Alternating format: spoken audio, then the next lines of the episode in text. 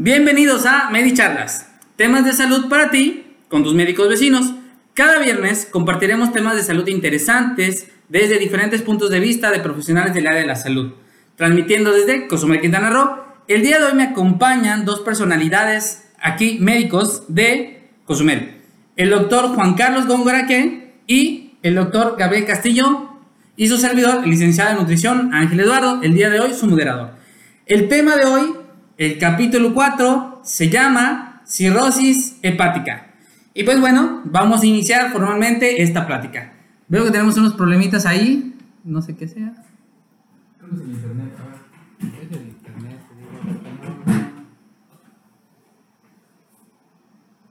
¿Qué puedo tomar para eliminar las piedras del riñón?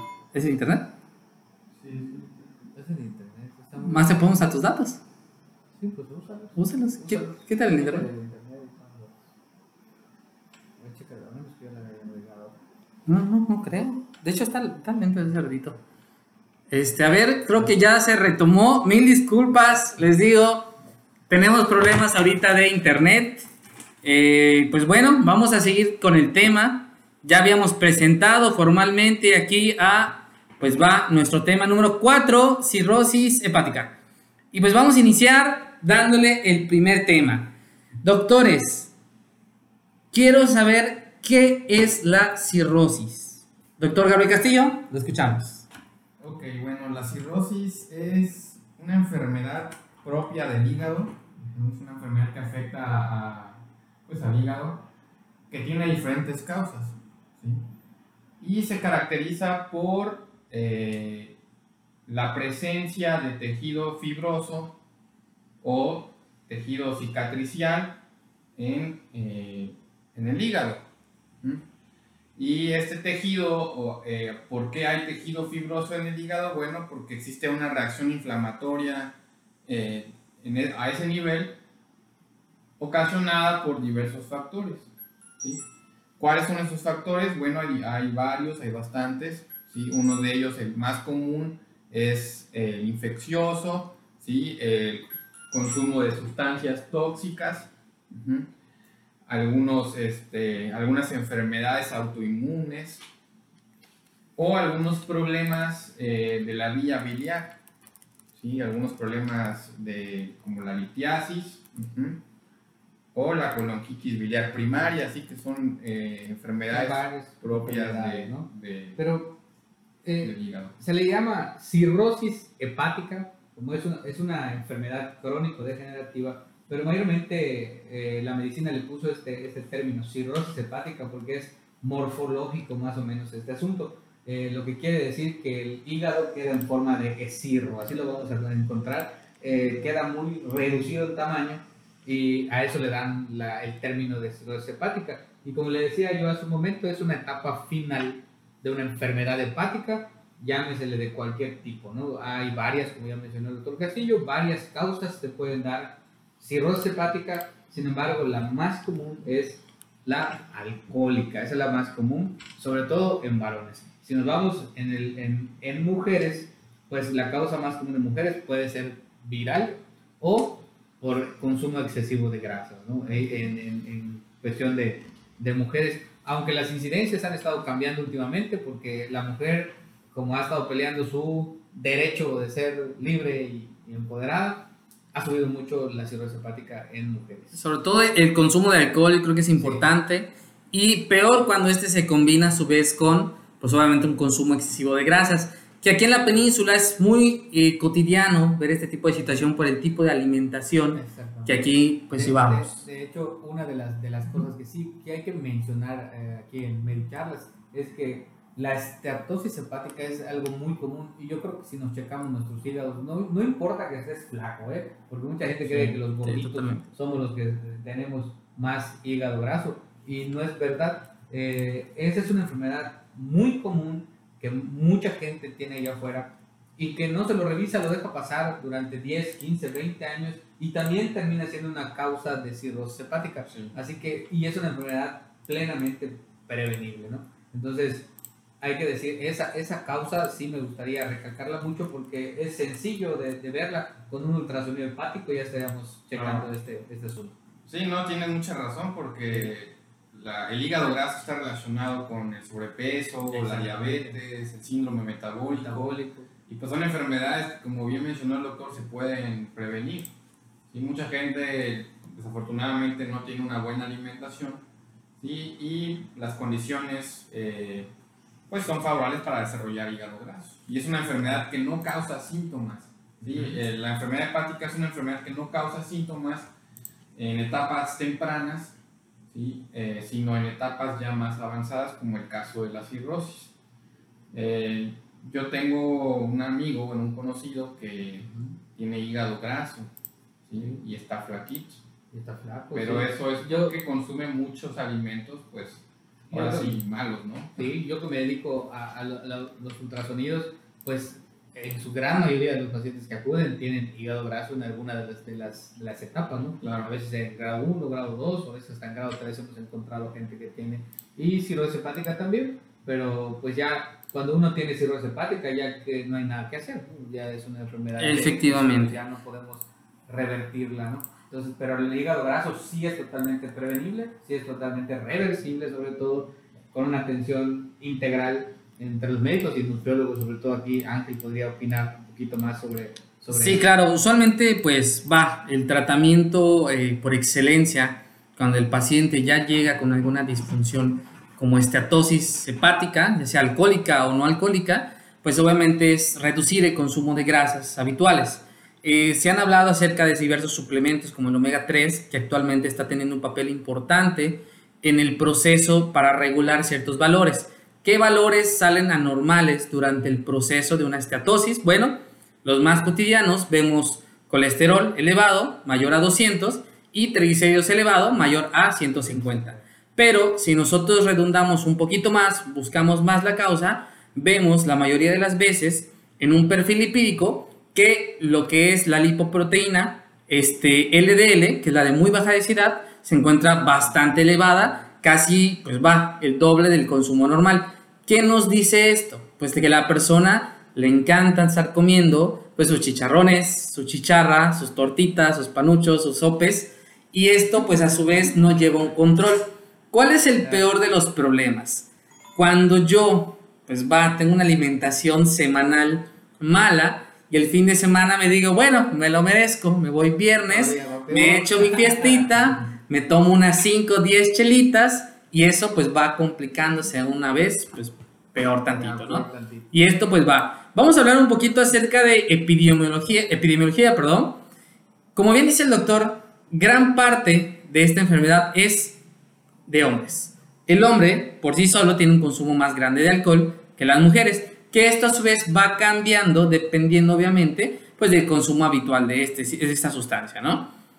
La mayoría de las veces el promedio de edad que se da la enfermedad es a los 50 años, pero vemos casos aislados en donde ya a partir de los 35, 40 ya empezamos a ver pues esta enfermedad como tal.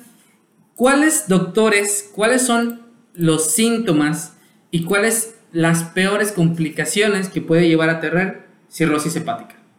Los escucho. ¿Cuáles son los síntomas? Síntomas. De cirrosis hepática? Pues son, son, son varios, ¿no? De hecho, desde que un paciente entra, entra este, al consultorio y ves con esa, esa test ocre que mencionan los libros, ves la ginecomastia, ves, bueno, que tiene agrandado un poco los pechos, ves este, las pequeñas areanitas que ya tienen en el pecho como vasculares, inclusive muchas veces vienen ya con líquido dentro de la panza que le conocen como asitis, ¿no? Entonces, ya, ya de entrada identificamos al paciente cirrótico cuando, cuando entra, desde que está entrando al consultorio, ya, ya lo saben, ¿no? Y a la exploración física, pues le tocas el hígado, pues ya agrandado, o de, tamaño duro, ¿no? Eh, este, pues son, son varios los, los, los, factores que te dan ese tipo de cosas, y lo que más te lo va a comprobar, pues son los laboratorios, los laboratorios, los exámenes clínicos que les hagas al, al paciente cuando ves entonces ya este, los valores de elevados, ¿no? De la TGO, TGP, también todo eso se, va, se va elevando. Sí, también pierden peso. Sí, efectivamente. Pierden peso, como dijo el doctor, se empiezan a hinchar de la panza, también de las extremidades. Presentan ictericia, es importante. Sí, se, vuelven amarillos. Yo recuerdo un caso de un señor en mi servicio social que desafortunadamente falleció a causa de la cirrosis. Y bueno, fue uno de los primeros eh, casos de funciones que tuve que certificar cuando estaba en el servicio. Y me, me fueron a buscar a la, a la clínica y recuerdo muy bien que eran creo que las 5 de la mañana más o menos. Yo no sabía, desconocía realmente qué había pasado y fui y llegué y estaba ya el señor, este, pues allá fallecido, ¿no? Pero el señor se veía amarillo, eh, se veía desnutrido, con muchas citis y les pregunté qué fue lo que le ocasionó la cirrosis y bueno, me dijeron que el consumo alto de alcohol. Y era, era una persona que consumía grandes cantidades de alcohol, de ese de caña. Del que previene COVID. de que se usa para los enjuagues, ¿no? sí, pues sí, de hecho, mucha gente, y era joven, ¿eh? O sea, tenía, no pasaba los 40 años. sí. Era joven, era joven, entonces... Pues las manifestaciones también últimas de, de, de, lo que más llega a la gente que toma mucho, pues de vomita sangre, ¿no? Eso, ah, es lo que llegan. realmente a la consulta, cuando llegan es porque ya pasaron sangre por abajo o han vomitado sangre. Este, por mucho que se hinchen, por mucho que se vean mal, no te van a consultar por ello. Normalmente llegan cuando ya están vomitando sangre y es una, una, es una ya un estado avanzado de la cirrosis hepática este, en ese. Y, y, es que hay que entender que, pues, usualmente en esta enfermedad, pues las venas del esófago, esas varices, se inflaman y muchas veces se ha tocado que si te comes unos taquitos dorados, te pueden hacer una ruptura e iniciar un sangrado que es bastante difícil de controlar. Ahora bien, vamos a hablar un tema que yo creo que es uno de los puntos más eh, difíciles de tocar, porque bueno, el día de hoy no nos acompaña el psicólogo, debe estar ya descansando en su casa, tuvo un día pesado, pero la encefalopatía hepática. Yo creo que ese tema es importante tocarlo porque es una de las eh, pues, complicaciones de una cirrosis ya a etapas avanzadas, en las cuales pues, el paciente eh, pues, empieza a tener disfunciones mentales, por así decirlo, empieza a tener alteraciones de la conducta y que muchas veces eso repercute en la familia. Doctores, los escucho, quiero que de esto. Pues mira, se lo voy a explicar como a los pacientes eh, cuando van y me lo preguntan esta parte, porque eh, también hablar muy técnicamente en esto de encefalopatía hepática y todo esto, eh, a veces no se logra comprender por, por, la mayoría de la gente. Entonces, cuando, cuando alguien me pregunta sobre eso, yo siempre les digo que el hígado sirve para metabolizar y para eliminar muchas toxinas del cuerpo, ¿no? Entre sus, su, el quehacer del azúcar, el transformar todo lo que nosotros comemos, este, también necesariamente tiene que formar procesos de desecho y, y esos procesos de desecho tienen que ser eliminados. Al no eliminarse, yo les digo a los pacientes, hace cuenta que se van intoxicando poco a poco con esos desechos y entonces ocurre como un envenenamiento, por así decirlo, que al estar esas toxinas tanto en la sangre, pues empieza a perder las facultades mentales, ¿no? Así más o menos les explico lo que es una encefalopatía hepática para que me entiendan. El paciente ya no es él, ya está tan minado de, esos desechos metabólicos que ya la función cerebral no la tiene. Y entonces empiezan a ver síntomas como que aparecen brujas o, o el temor más grande que tienen. A veces son arañas, cucarachas, este, eh, reptiles y empiezan a tener este tipo de comportamientos anormales que también nos llegan a ver por ello. ¿no? Sí, tienen este, alucinaciones, inquietación, este, psicomotora, se vuelven agresivos, tienen alteración del ciclo circadiano también, tienen el paciente ya no es el insomnio, ya no es el mismo. Y sobre todo la familia se ve bastante impactada también por esto porque, pues va, o sea, tú no sabes en qué momento esto se va a generar. Para bien o para mal, la nutrición tiene una parte que ayuda a disminuir esta parte. Les voy a intentar explicar un poquito, como bien dice el doctor, eh, no ser tan técnicos, pero muchas de las veces el hecho de yo consumir carnes magras que tienen un tipo de aminoácido que se conoce como aminoácido aromático, pues nos genera que haya mayor producto de desecho hechos por el hígado. Estos se convierten en amonio y que esto pues es lo que llega directamente al cerebro, atravesando pues una barrera en el cerebro que pues genera este tipo de situación. ¿Cuáles son las mejores maneras de reducir, porque no lo, no lo vas a eliminar, vas a reducir los episodios de encefalopatía, bueno, con aminoácidos de cadena ramificada. Que realmente estos, pues usualmente los que hacen deporte los conocen bien, son tres, valina, isoleucina, leucina, y que estos atraviesan la barrera, pero sin generar obviamente este tipo de desecho. Y esto a su vez ayuda a disminuir y controlar un poquito la desnutrición que el paciente tiene. Es bastante difícil, usualmente el paciente con hepatopatía, sea cual sea, hay que hacerle una disminución de proteínas, porque muchas veces, y me ha pasado que tengo pacientes que pues se sentían bien y se escapaban, se iban pues a comerse dos, tres taquitos y obviamente esto eh, a los dos días volvía a retomar el mismo síntoma y pues obviamente es un cuento de nunca acabar. Entonces pues es un tema bastante eh, pues claro de tocar. Sí, no, y como mencionas, este, pues sí, efectivamente son, se llaman medidas antiamonio.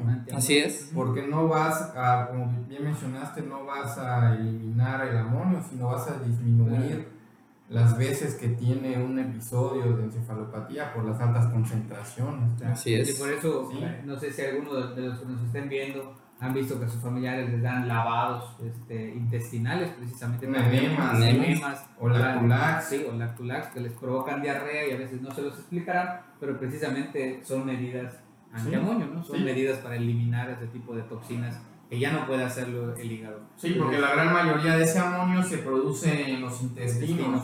Entonces, como eh, del intestino se absorben esas sustancias y pasan a la circulación, no este, el hígado no lo puede metabolizar y se quedan en la circulación y por lo tanto llegan al cerebro, ¿no? Entonces, todas esas medidas a nivel del intestino, pues como el enema, el, el, aculax, otros aminoácidos como la L-arginina, el aspartato también. Ayuda bastante. Eh, ayudan bastantito, ¿no? Entonces la cirrosis es una etapa final de una enfermedad que si bien pudiera llegar a ser reversible, si se eliminan ciertas, bueno, los factores que la agravan, pero ya una etapa muy avanzada, ahora sí va a ser muy complicado, ¿no? Y el tratamiento final sería el trasplante. El trasplante, trasplante hepático. bueno, sí, realmente eh, ya el tratamiento de, de, lo que es este, la cirrosis hepática como tal, eh, mayormente son medios paliativos, ¿no? que se utilizan con ellos. Eh, existen numerosos, pues a veces entrando a la, a la deep web que decimos nosotros, eh, remedios mágicos, naturales. Yo he visto incluso acá en Cozumel remedios con células madre que, que, que, les prometen la regeneración completa del hígado. Y pues son cosas que no son ciertas, son cosas que la población tiene que saber que no es cierto, ¿no? Entonces, cuando uno tiene ya cirrosis hepática, prácticamente ya tenemos una sentencia ya puesta, ¿no? Eso hay que decirlo bien claro. Este, o te controlas y empiezas a acudir a tu médico y empiezas a hacer todo lo que te digan, no solo el doctor, sino todo un, un, equipo, un equipo de médicos, para que no caigas en, en, este, en, situaciones desagradables. Y, o si no, pues sigue la fiesta. Este, yo recuerdo, y les voy a platicar la historia de mi, de mi abuelo precisamente. E, él eh, a veces menciono que él, él, se suicidó, por así decirlo, ¿no? Porque sabiendo que no podía hacerlo, él toma, toma, toma y acaba ya este, en su última borrachera, ¿no? Por así decirlo. Y, y así le pasa a muchas personas este, que empiezan con cirrosis hepática. Se cuidan a veces seis meses, a veces este, un año, y de repente por algún problema de tipo emocional o cualquier cosa, empiezan a agarrar otra vez esto y rápidamente aparece de nuevo todas esas alteraciones. No, es que el trasfondo de la cirrosis, pues, como mencionas, el alcoholismo, ¿no? Y el alcoholismo también es una enfermedad que tiene que ser tratada. Si como médicos nos enfocamos a únicamente tratar la cirrosis, evitar sus complicaciones, pues no va, no va a funcionar. Hay que tratar el trastorno de base, ¿no? Que es el alcoholismo. El alcoholismo. Y bueno, para eso se necesita terapia, ciertos medicamentos, pero pues bueno, no sé aquí el psicólogo para que nos pudiera hablar un poquito de este tema, queda pendiente a lo mejor esa plática de alcoholismo, ¿sí? Pero este, pues sí, ¿no? Es una enfermedad bastante complicada tanto para el paciente como para sus familiares, ¿no? Sí. Tener a una persona en casa que pues es, agresiva, que tiene episodios donde no, no, distorsiona la realidad, pues es una carga emocional este, psicológica para el cuidador de esa persona, ¿no? Entonces es muy, muy pesado ver cómo se va deteriorando una persona con cirrosis, ¿sí? y bueno... Sobre todo el, el, este, en el abandono en que termina una persona con ah, cirrosis hepática, porque además de que el tratamiento es bien costoso, la familia también eh, va perdiendo esas ganas de apoyarlos porque es una tras otra, es una tras otra y llega el momento en que se quedan solos. Hemos visto en el hospital cómo nos dejan tirados a los pacientes ahí por mucho tiempo. Y también lamentablemente en el hospital pues hay políticas que ya se tienen en los hospitales que cuando una persona sangra por cirrosis hepática eh, en hospitales ya no autorizan sangre para esas personas. Porque aparte que no te la van a devolver este, no es una enfermedad aguda, sino es una enfermedad que se la buscaron. Tiene, tiene muchos, muchos connotaciones allá, este, médicos legales también ya, la, la cirrosis hepática. Realmente yo lo vi y lo viví mucho en Mérida, en el Orán. Sí, igual me, tocó mucho los casos igual en el Orán. No hay la sangre suficiente como, para estar con todos los cirrosis hepáticos cuando hay otras enfermedades que lo ocupan. Entonces, eh, en, ese, en ese departamento le ponían cirrosis hepática, no transfusión, ¿no? Este, y pues estaba avalado por los médicos. Y bueno, ha cambiado un poquito, obviamente, ya hablando hace unos añitos.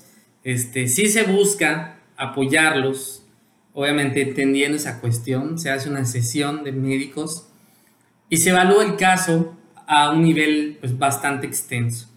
Pero como bien dice el doctor, pues realmente son personas que muchas veces olvidadas, los hijos, eh, tal vez por el episodio de alcoholismo, tuvieron una mala vida y deciden dejar al padre o la madre a, la suerte, ¿no? Y obviamente son personas que, pues al final, eh, pues como considero yo, ya no supieron realmente por qué entraron. Si logramos estabilizarlas, son personas que ya no están, eh, pues, listas para un entorno social y muchas veces es esperar esperar, inicia algo que se llama fallo multiorgánico, eh, nos lleva a riñón, pulmones, desnutridos, o sea, va, es algo este, difícil de ver, difícil, realmente muy difícil de ver y entender, pues es aún más difícil, ¿no? Pero obviamente entender que obviamente nosotros como, como personal de la salud entendemos que esto es algo que él decidió muchas veces y que no hay vuelta atrás. Y muchas veces pues aunque nosotros podamos ayudar a disminuir esto, curarlo ya es algo pues, casi imposible, ¿no? Vamos a leer las preguntitas, ¿no? Vamos a leer ahí las preguntas que nos hicieron. Dice Alex López, muy buenas noches, ¿qué puedo tomar para eliminar las, las piedras del riñón? Bueno, Alex, eh, pues habría que ver qué tamaño es la piedra, en dónde está la piedra, ¿sí? Sí, para poder, decirte orientarte un poco qué tratamiento es el que necesitas, ¿no? Porque muchas veces existen una gran cantidad de remedios caseros o ciertos medicamentos que se utilizan para, pues, deshacer las piedras, pero a veces son, son muy grandes que no va a funcionar, ¿no? Entonces, lo ideal sería que vayas a una valoración, te hagas un ultrasonido aquí con el doctor Góngora y pues este, ver, ver qué es lo que se tiene que hacer con tu caso. Efectivamente, concuerdo contigo. Tenemos una pregunta más. y Canula Hernández nos pregunta, ¿cada cuánto tiempo es recomendable acudir a un médico para hacerse un chequeo general o un ultrasonido para evitar cirrosis o detectarla en etapas tempranas en personas saludables? Doctor. Bueno, un chequeo básico se debe hacer anual, ¿no? Un chequeo básico. Eh, ya hay, ahora eh, que hay demasiada, este, pues clínicas en Cozumel, hablando que podrían hacer inclusive paquetes que se venden en que te hacen hasta incluso eh, laboratorios, te, te, vienen radiografías, vienen hasta los ultrasonidos.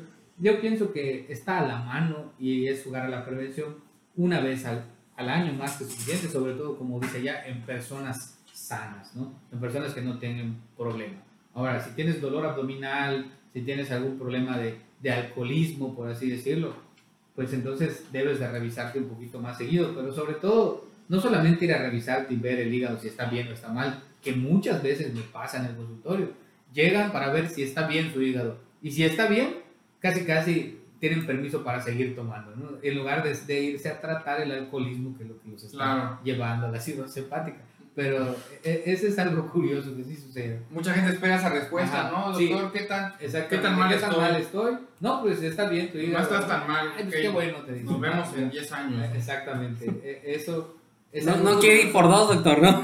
Sí, de, de, es que de verdad pasa. Sí, sí pasa que te llegan a preguntar, porque incluso algunos nos, nos, nos pasa que agarraron la fiesta un día antes y el remordimiento de conciencia, el dolor abdominal los lleva por, por, haber agarrado la fiesta y tienen el miedo de que ya en una sola ocasión se hayan, ya hayan tenido cirrosis hepática, no en una sola ocasión. Sí. me ha tocado, no es así, eh, deben, de, deben entender que la cirrosis hepática tiene su proceso de daño crónico, este, sin embargo, por la pregunta en concreto, si es este check-up una vez al año mínimo, debe de checarse, y lo que yo sugeriría sería electrocardiograma, laboratorios básicos, se puede hasta un ultrasonido y tu placa de tórax y tan tan, ¿no? O sea, sería lo mejor. Porque también me ha tocado personas que llegan a preguntarme y quieren de todo. Sí, no, quieren este, estudios carísimos, ¿no? De artritis, lupus y un montón de enfermedades. Enfermedades que pues a,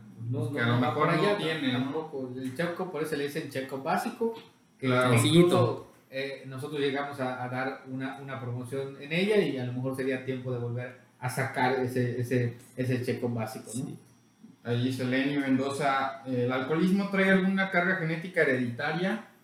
Pues sí, sí, sí, el, alcoholismo es este, no es hereditario, pero sí una persona tiene cierta predisposición genética a desarrollar alcoholismo si alguno de sus familiares este, pues lo padeció, ¿no? También hay que recordar que el alcoholismo es una enfermedad que tiene un aspecto eh, social incluso. Psicosocial, socioeconómico, ¿no? Entonces, una persona que sufre alcoholismo, pues bueno, va a estar relacionada con gente que también tiene el mismo problema, eh, que, a lo mejor está en su mismo nivel socioeconómico, ¿sí? Eh, etcétera, ¿no? Entonces, es una cuestión ahí, pues, que sí, respondiendo a tu pregunta, Lenny, sí, sí es, este, sí tiene una carga hereditaria, ¿no? Sí, sí tiene una carga hereditaria, sobre todo son personas que, pues si lo vemos de ese punto, son a veces antisociales, tienen rasgos agresivos, este, ese, ese sistema regulatorio del cerebro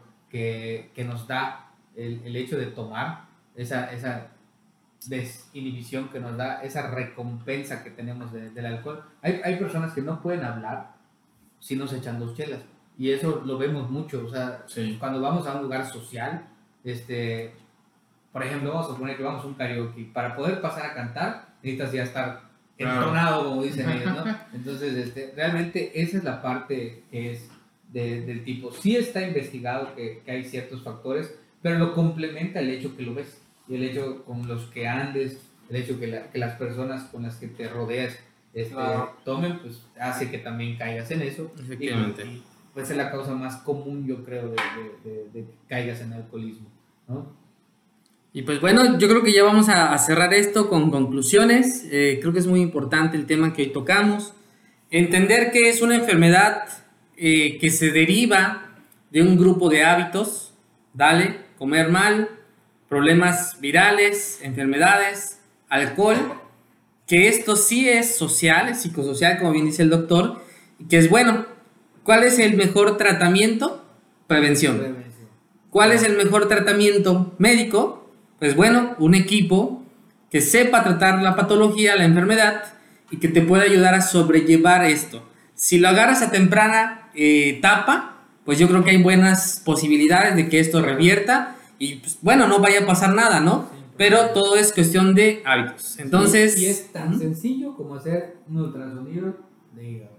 Tan sencillo como eso. Hacer un ultrasonido hepático te puede dar nociones de cómo estás y, y, pues eso afortunadamente lo tenemos y, se puede hacer a la gente.